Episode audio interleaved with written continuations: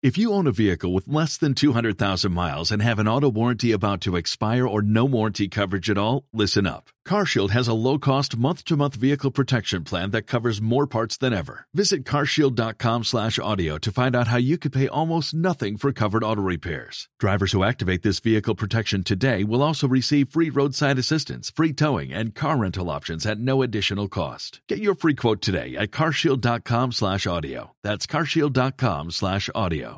Estás escuchando Especiales Radio Viajera en radioviajera.com.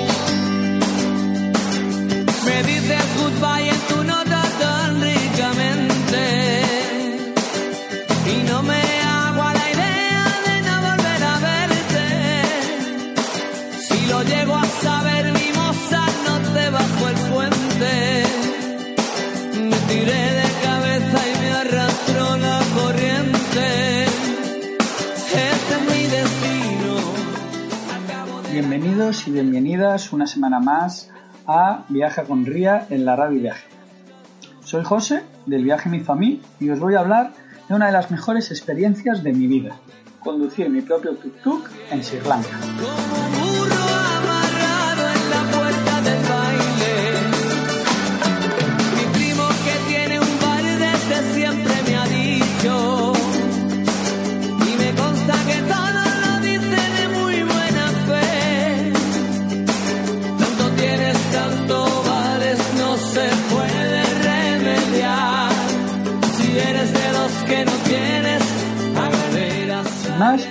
Explicar en primer lugar los temas que vamos a tratar.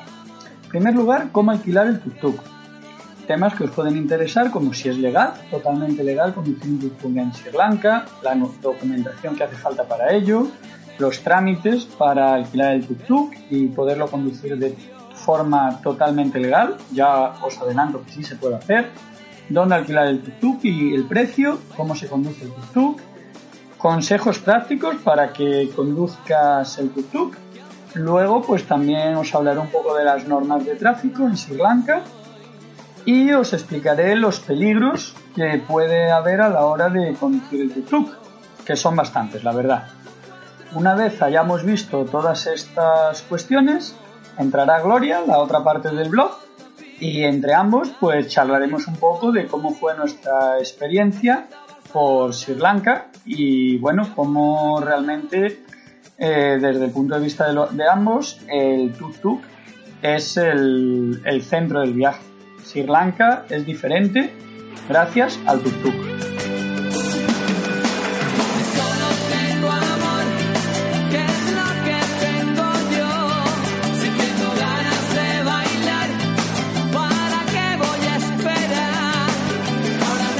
Pues en cuanto a la parte legal.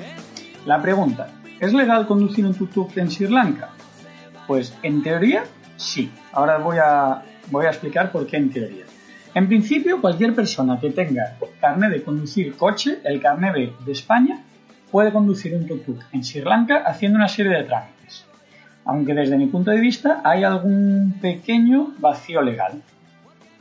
A ver, para alquilar un tuk-tuk en Sri Lanka, la agencia te va a pedir siempre tu permiso de conducir internacional y tu pasaporte. Permiso de conducir internacional, no, no sé si te lo has hecho alguna vez, es, es un- una cartulina grande que está en varios idiomas y que bueno, que se rige por un convenio de 1949. Con esto te imaginas cómo es. Eh, es un papelote, como quien dice, que se hace en tráfico, cuesta 12 euros y eh, solo te vale por un año. O sea que pide tu cita en tráfico con tiempo, porque además se tarda unos días en, que te la den, y no hay forma de hacértelo si, te vas a ir ya al día siguiente, por ejemplo, y tratas de hacerlo última hora. Una vez llegues a Sri Lanka con tu permiso internacional, pues debes ir a la Automobile Association of Ceylon, que está en Colombo, de lunes a viernes de 8 a 4 y media de la tarde.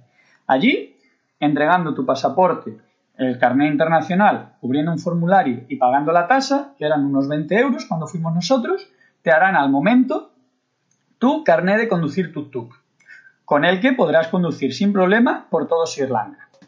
A ver, ahora te explico un poco la letra pequeña. Teóricamente, el tuk-tuk es un vehículo de tres ruedas. Por tanto, para conducirlo hace falta carné de moto, no carné de coche. Yo entiendo que desde el momento que te hacen ese permiso, en Sri Lanka puedes conducir el tutú sin problemas allí. Pero ten en cuenta que, en teoría, si vas con tu carné internacional y tienes carné de moto en España, con lo cual estás autorizada a conducir turismo, vehículos de tres ruedas, en principio no te debería hacer falta el carnet de conducir tuk-tuk. Pero a nosotros, la policía de Sri Lanka, siempre que nos paró, nos pidió el carnet de conducir tuk-tuk de Sri Lanka. Por eso nuestra recomendación es sin duda que aunque tengas el carnet de conducir, te gastes eh, aproximadamente estos 20 euros y te hagas el carnet de conducir tuk-tuk, que además es un excelente recuerdo. Yo lo conservo aquí en casa. Un tema importante que puede, debes tener en cuenta es que eh, al llegar al aeropuerto, todo el mundo que llega a Sri Lanka se suele ir a Negombo, que es una ciudad costera pequeñita, no a Colombo. Pero Negombo está bastante más lejos del aeropuerto que Colombo. Entonces, si vas a hacerte, si vas a querer ir en tuk-tuk, quizás sea buena idea que vayas primero a Colombo, te hagas el permiso y luego vayas a Negombo a negociar el tema del tuk-tuk.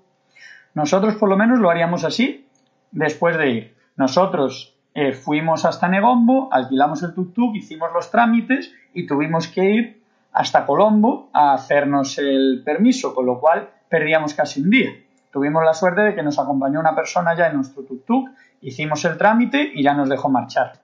Así que bueno, recapitulando, carnet de conducción internacional imprescindible, hacérselo en España antes y si tuvieras el carnet de moto, en principio no te haría falta hacer el permiso de conducir de Sri Lanka, pero yo recomiendo que se haga igualmente. Bueno, y ahora vamos a lo siguiente. ¿Dónde alquilar el tuk-tuk? El tuk-tuk se suele alquilar en Negombo, en esta localidad. Hay varias agencias eh, y el precio pues suele variar igual que las condiciones. En nuestro caso lo alquilamos en Alma Tours, que es la agencia más grande la lleva un hombre que se llama Antón, es un poco piratilla, pero bueno, al final con nosotros la verdad que no se portó mal.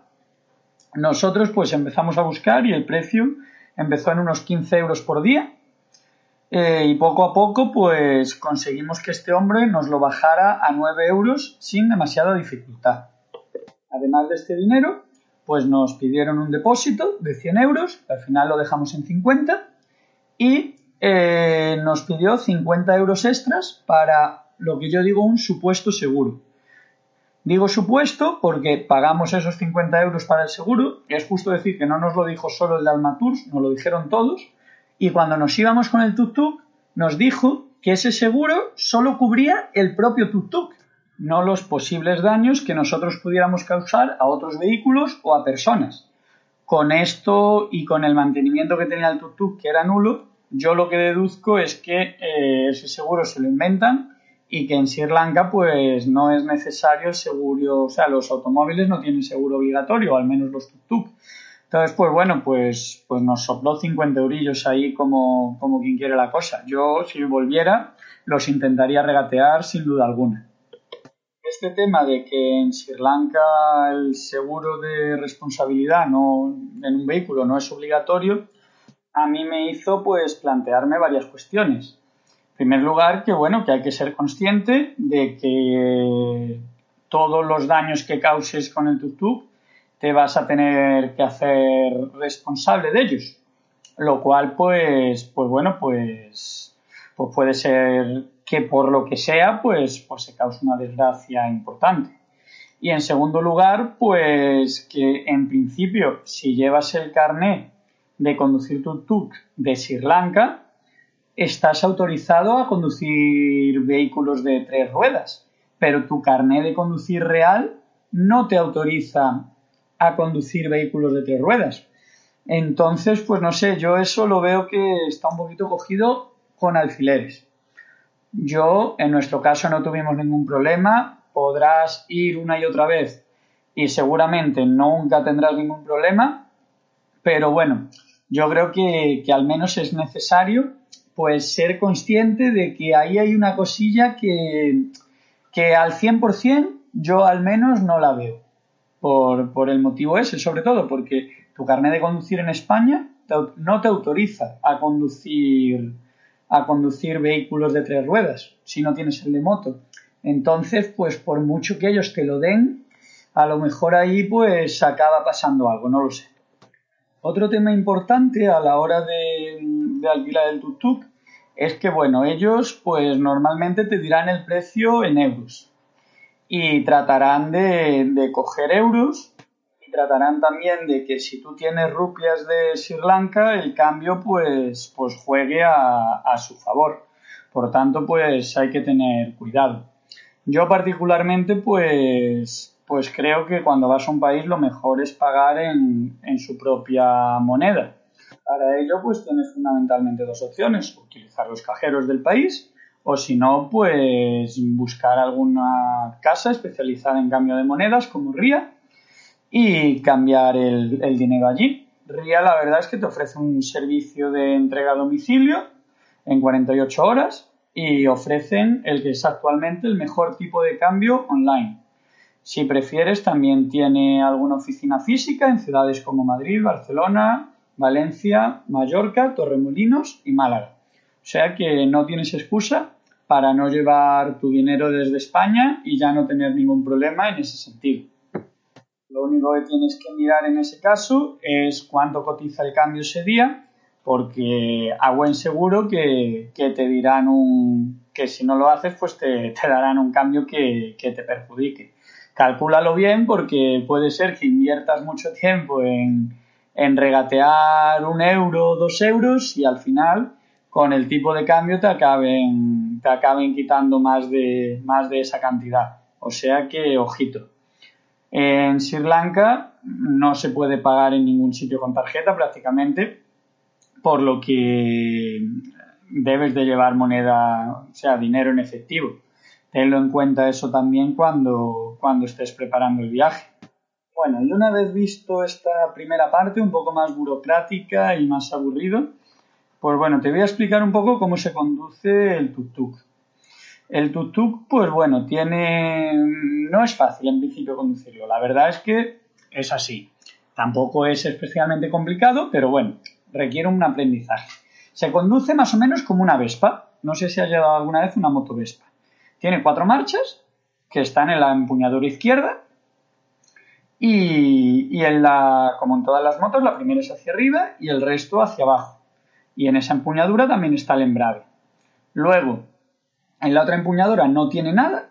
La, moto sí que tiene ahí un freno, pero el tuk no tiene nada y el tuk el freno solo lo tiene en el pie derecho. Entonces tú pues vas conduciendo, con la mano derecha sí que aceleras, mano izquierda embrague y freno con el pie derecho. Eh, cuando a las marchas hay un piloto que te indica cuando está en tiempo, en tiempo muerto, en punto muerto, que es bastante, bastante práctico, sobre todo cuando paras. Y si quieres dar marcha atrás, tienes que tirar de una palanca que está a la derecha y que parece casi como, como un freno de mano. El tuk-tuk pues es un vehículo que no desarrolla mucha velocidad, pero tiene bastante fuerza. A mí los primeros días se me caló alguna vez, eh, sobre todo arrancando cuesta arriba. Pero vamos, si eres medianamente habilidoso para conducir o, tienes ya experiencia llevando una moto de marchas, no vas a tener ningún problema. Al alquilarlo, pues te llevan a un sitio así que no haya nada y te dan allí unas, unas prácticas en un rato.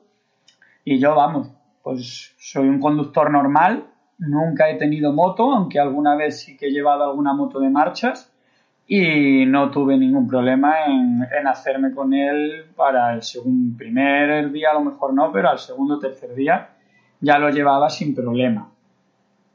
En cuanto a algún consejo práctico para conducir el tuk-tuk, pues bueno, mira, tienes que tener en cuenta que en Sri Lanka se pita para todo.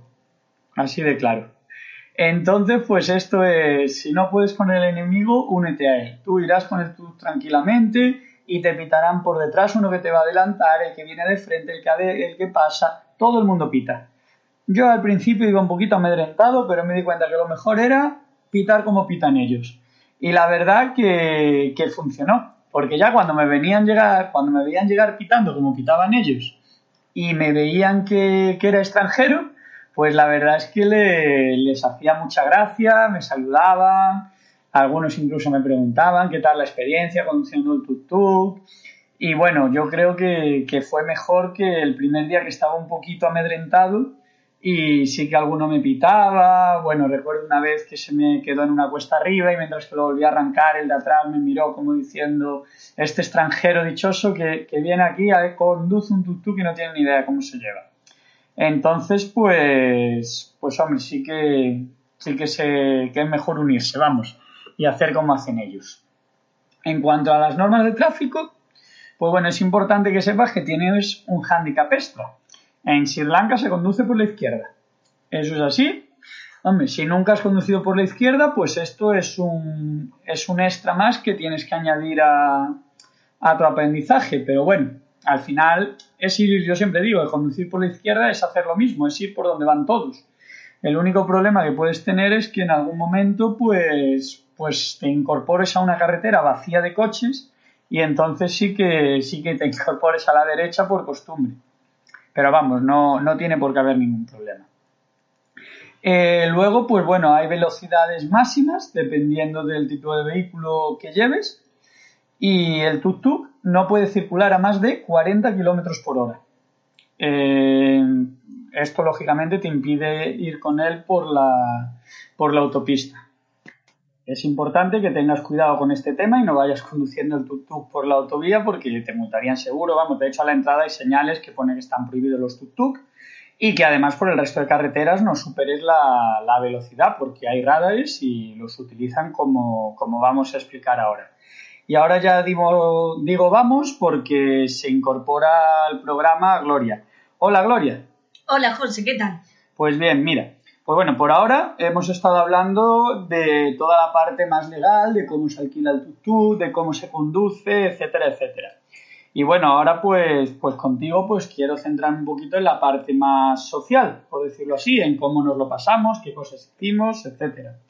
Pues bueno, a ver, tú sabes, vamos, no sé si lo has dicho, pero es verdad que mm, conducir un tuk-tuk por Sri Lanka pues yo creo que fue la mejor decisión que tuvimos y que no hubiera sido el mismo viaje sin nuestra amiga motoreta. Sí, lo, lo he dicho así brevemente, pero bueno, no también explicado como lo has dicho tú, pero lo que sí que no había dicho, ¿sabes qué es? Motoreta, el nombre del tuk-tuk.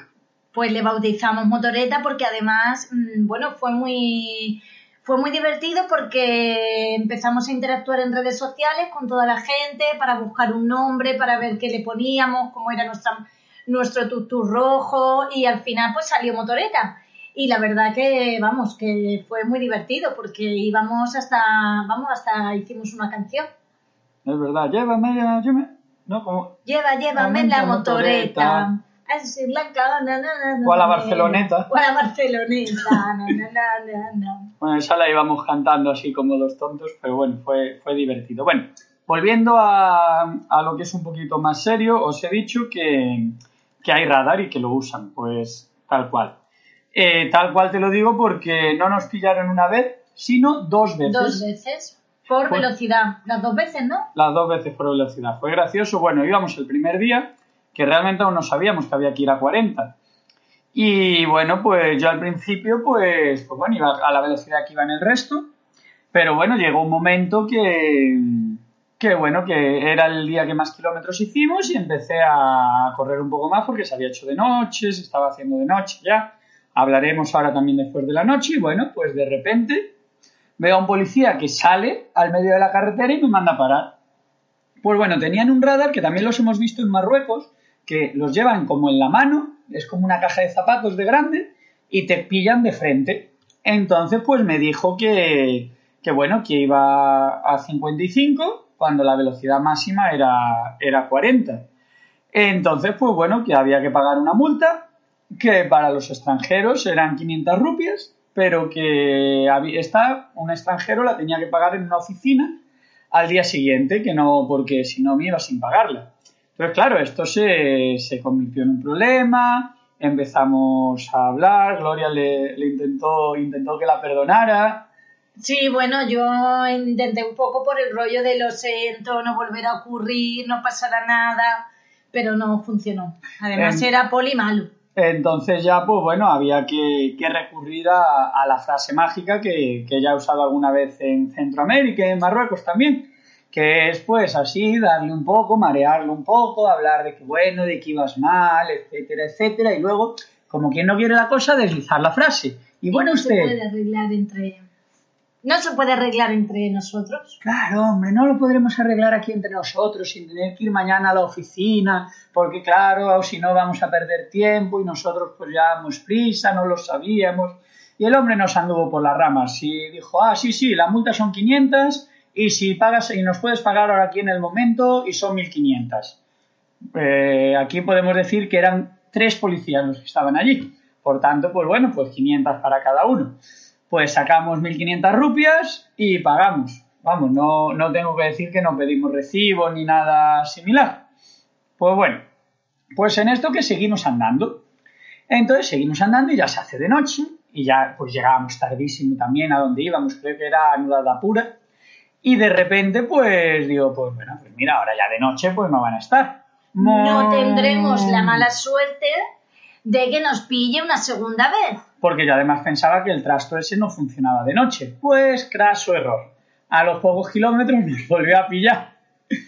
Y si una vez fue a 55, esta segunda a 54 o a 56, algo así, no lo recuerdo ya.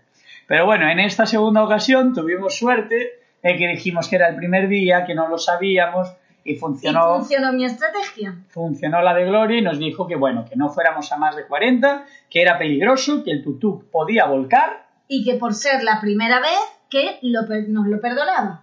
Porque tampoco además hablaban entre ellos porque no tenían muy claro cómo había que poner la multa al ser extranjeros. Sí. Pero bueno, la segunda vez nos libramos, menos mal. Eh, bueno, una vez dicho esto, pues eh, hablando así un poquito del día a día de ir en el tuk-tuk, pues, pues a ver, ¿qué os diríamos? Pues bueno, conducir el tuk-tuk, ha dicho que no hay que tener miedo, pero bueno, puede llegar a, a ser peligroso y como, como, ya he dicho antes, no, no, es muy fácil. ¿Tú conducirías el tuk-tuk, Gloria? Yo no lo conduje. De hecho, creo que no lo conduciría. Vale. Hombre, lo probaste, ¿eh? ¿No te acuerdas? Sí, en una recta. Pero no, no, no me veo con total seguridad. Bueno, aparte de eso, pues a ver, ¿qué peligros te puedes encontrar? Pues bueno, en primer lugar, eh, los camiones, autobuses y algunos coches.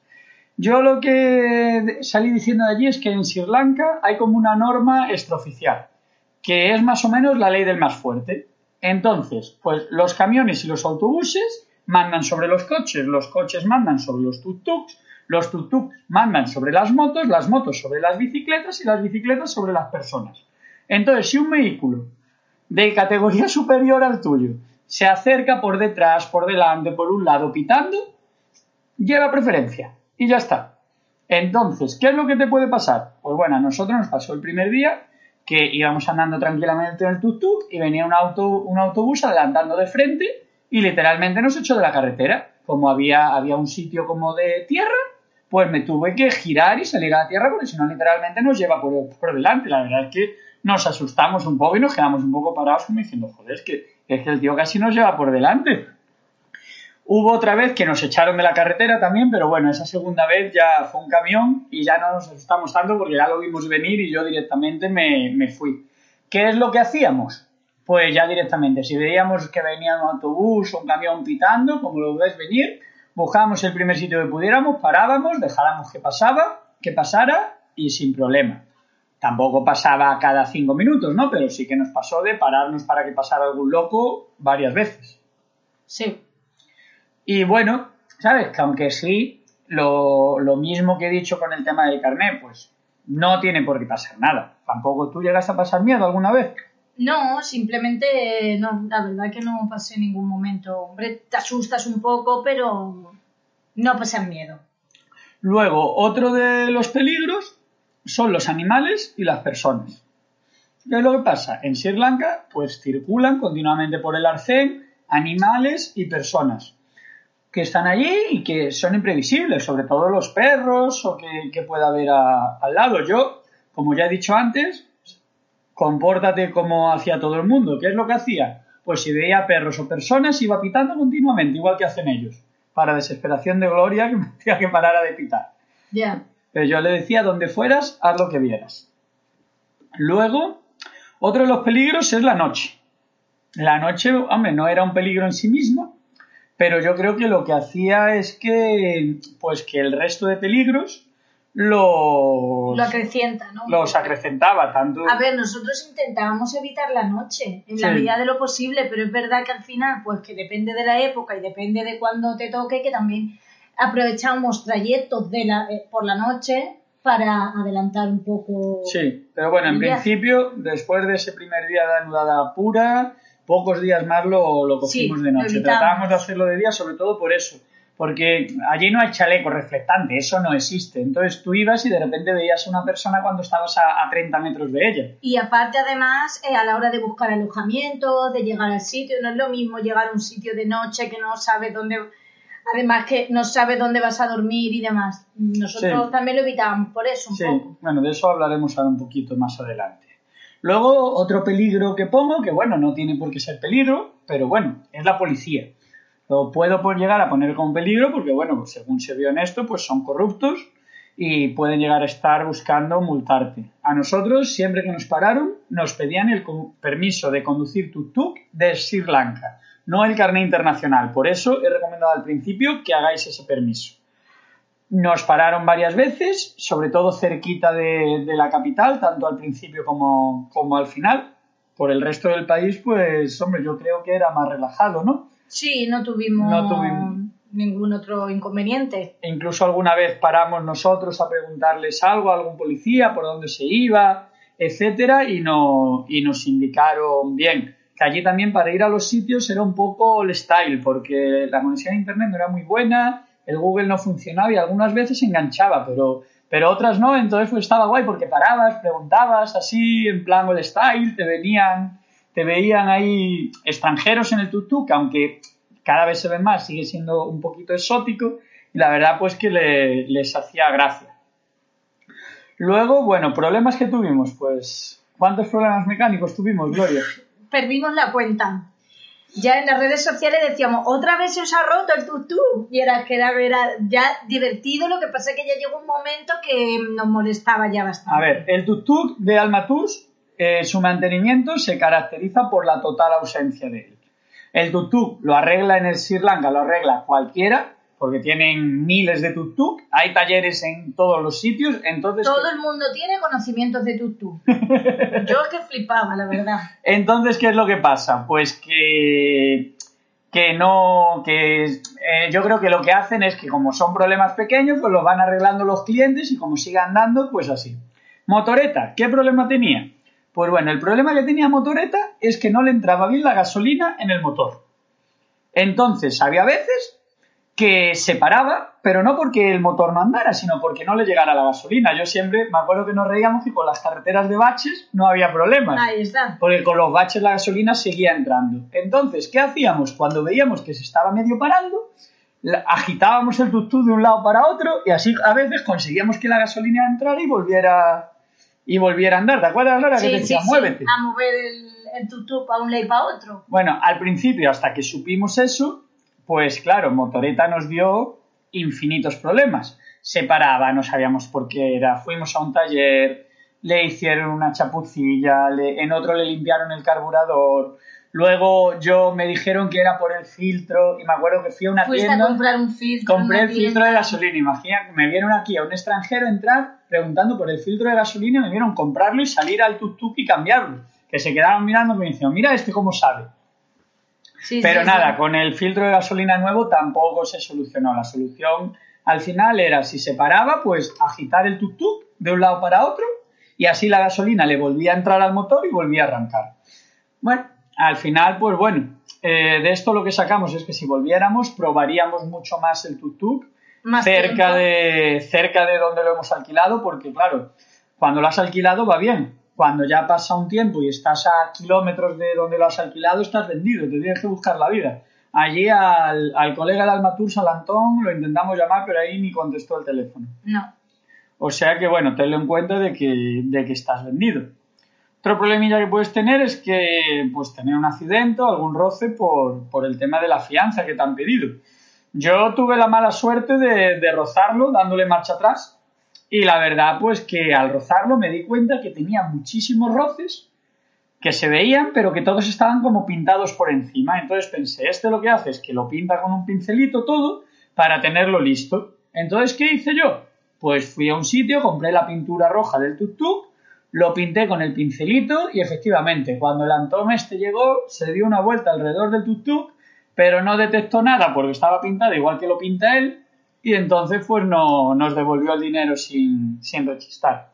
Exactamente. Luego, otro tema que debes tener en cuenta es el alcohol. En Sri Lanka, la tasa por conducir con alcohol es cero. Cero. O sea, no hay tasa, es cero. o sea que no puedes beber. Entonces, pues bueno, no, yo un día pues estaba uno de los primeros días, no lo sabía, porque este es otro tema. Al alquilarlo, no te dicen que la tasa es cero, no te dicen que la velocidad es 40, y la verdad, pues eso hubiera estado bien que, que nos lo hubieran dicho previamente, tú ya lo vas a saber, pero nosotros no lo sabíamos. Y la verdad que el primer día pues me estaba tomando una cerveza tranquilamente y me vio una persona y me lo dijo, ten cuidado que como te pare la policía, ah, no, y dice, no, no, tasa cero. Además son muy duros, la policía es muy dura, que incluso puede, bueno, que puedes dormir en el calabozo. Te Sí. ponen una multa que además, una multa enorme y también puedes dormir en el De calabozo. hecho, ¿te acuerdas que nos lo dijo un, un camarero de- del último hotel donde estuvimos? sí, que sí, se había sí. quedado, que él lo habían cogido una vez.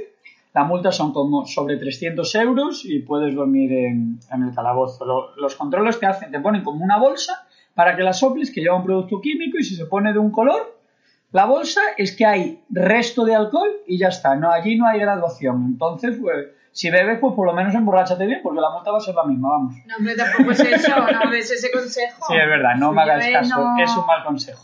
No beber y ya está, y beber coco, zumos de coco de estos que hay en todos lados. Es verdad que parábamos siempre a, como no había cerveza, pues parábamos a, por la vera de la carretera, un coco, por favor.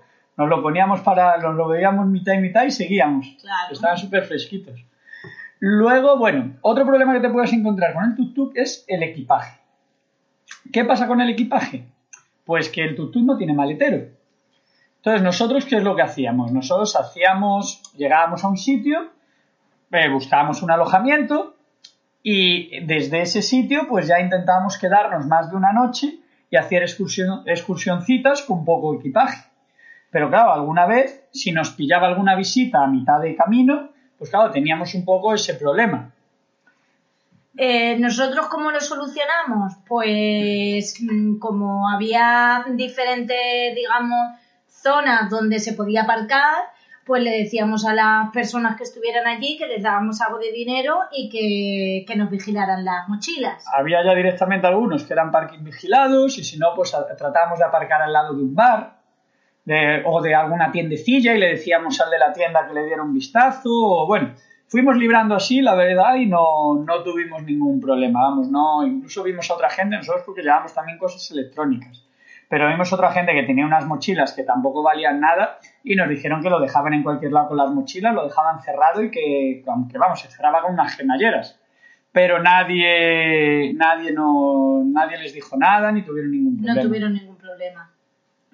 Luego, bueno, pues quería un poco contarle el, el recorrido que hicimos. Nosotros hicimos kilómetros.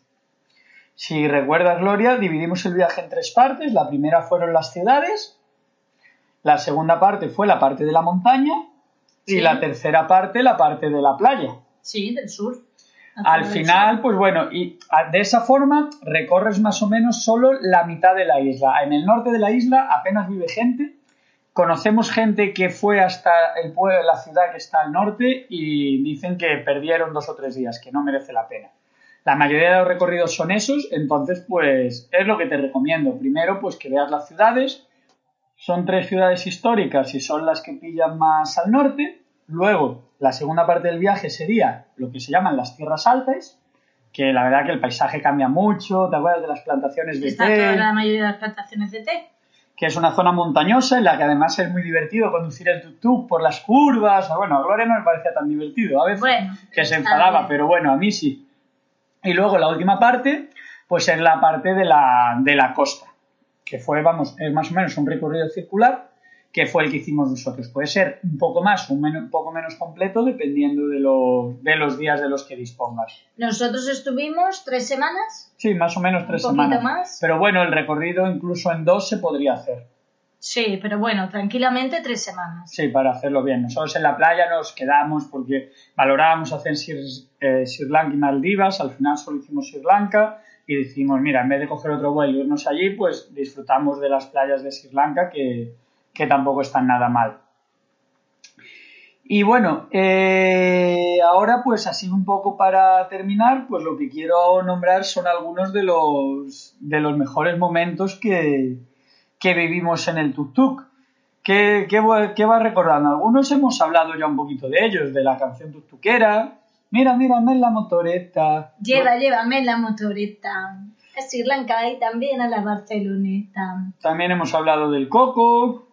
Y bueno, una de las mejores experiencias que hemos vivido, que es verdad que nosotros hemos hecho autostop en otros países, pero aquí fue al contrario, recibir a gente que hacía autostop y sobre todo gente autóctona, gente de allí. Recuerdo pues eso, señoras de, que trabajaban en las plantaciones de té, que iban al pueblo de al lado o iban a una zona al lado, pues de recogerlas e intentar hablar con ellas, aunque no tenían ni idea de inglés ni nada. O sea, era todo por signos y por sonrisas y señales. Sí, que además era gracioso yo. Algunos que hablaban un poco inglés, claro, ellos se llevan en tuk-tuk, pero claro, después eh, entre ellos sí que se cobran por llevar. Entonces, claro, ellos cuando nos veían venir paraban, se montaban y ya está. Pero claro, yo a algunos en plan de broma pues les decía que les cobraba tanto. Y bueno, se- siempre se dieron cuenta que, que, vamos, que no tenía ninguna intención de cobrarles, pero bueno, fue, fue gracioso. Momentos de la cuesta, subir una cuesta que está bastante empinada, que me, tu- me tenía que bajar y tener que empujar el- la sí, eso pasó, yo. es verdad. Fue, estábamos buscando un alojamiento y, y nos metimos en un sitio que, que no sé por qué, pues no estaba, había que subir por una cuesta. Y al final tuvimos que, se tuvo que bajar Gloria y empujar porque Motoreta no era capaz de subir. Y eso que no desarrolla mucha velocidad. Lo, puede llegar a coger 60 o 70, pero luego el tuk tiene fuerza, pero con esa cuesta no, no podía. Nada. Luego, pues recuerdo también que el primer día cuando la alquilamos pasamos por delante de un grupo de, de conductores de tuk-tuk en Negombo y les empezamos a ofrecer llevarlos al aeropuerto por una barbaridad de dinero, como, como van haciendo ellos cuando te ven con mochilas. ¡Airport, airport!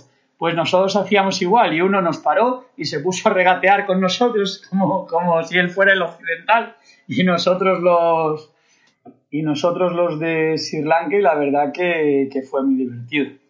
Bueno, de los momentos más divertidos o no tan divertidos, pero también para recordar, el día ese que nos llovió tanto, tantísimo, tantísimo, Es verdad.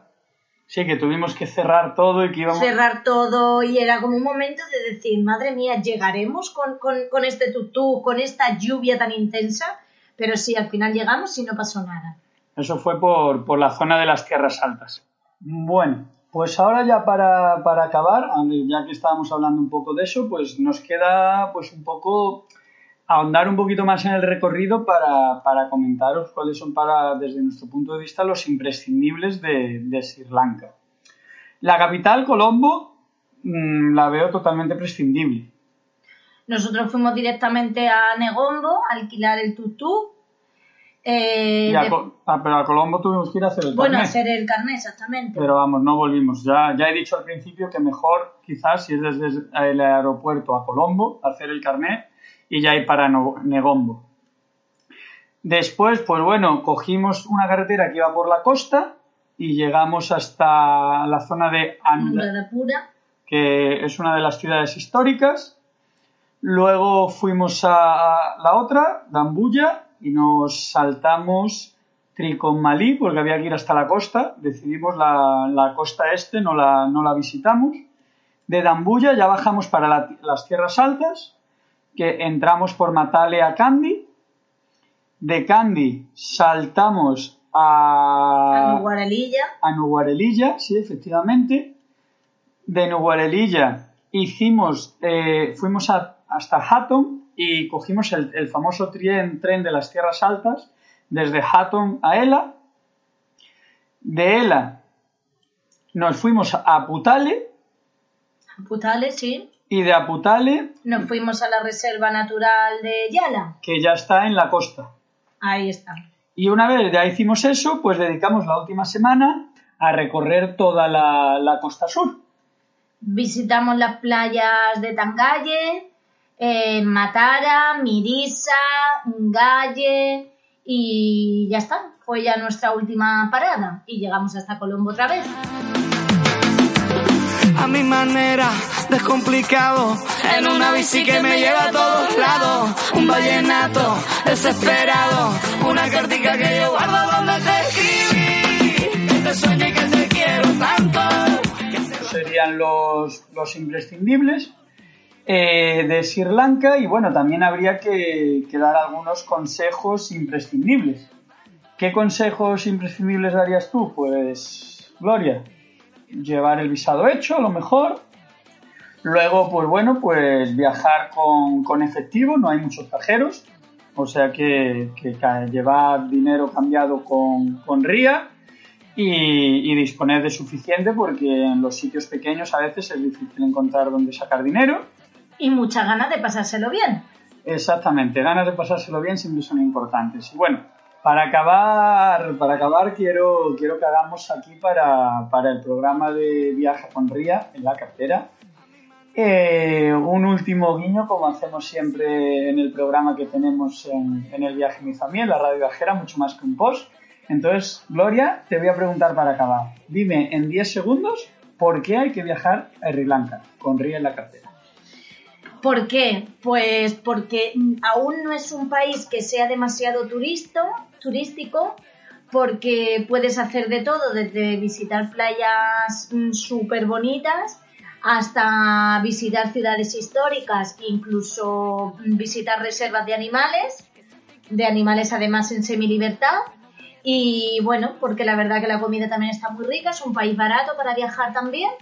Y ya está, creo que ya he cumplido con los 10 segundos de más. Me he Sí. pasado un poco. Yo creo que vamos a hacer esta sección, la vamos a cambiar. En vez, de 10 segundos le vamos a llamar el medio minuto. de Medio Gloria. minuto de gloria, sí. o el minuto de oro.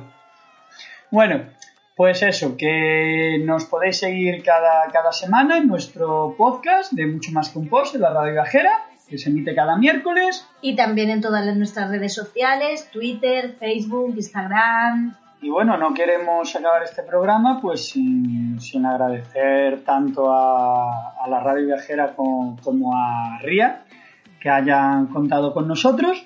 Hemos, hemos estado encantados de hacerlo porque la verdad que Sri Lanka fue un sitio que, que nos gustó mucho.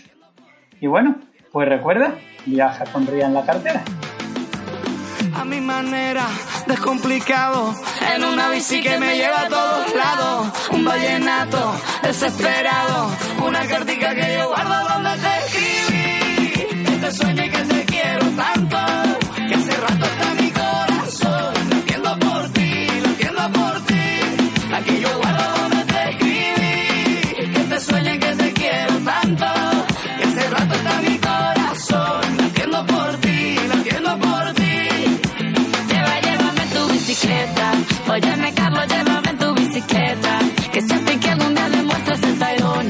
no querráis para Barcelona. Lleva, llévame tu bicicleta. Óyeme, Carlos, llévame en tu bicicleta. Que sea mi pique, tú le muestras el Tayrona, después no querráis.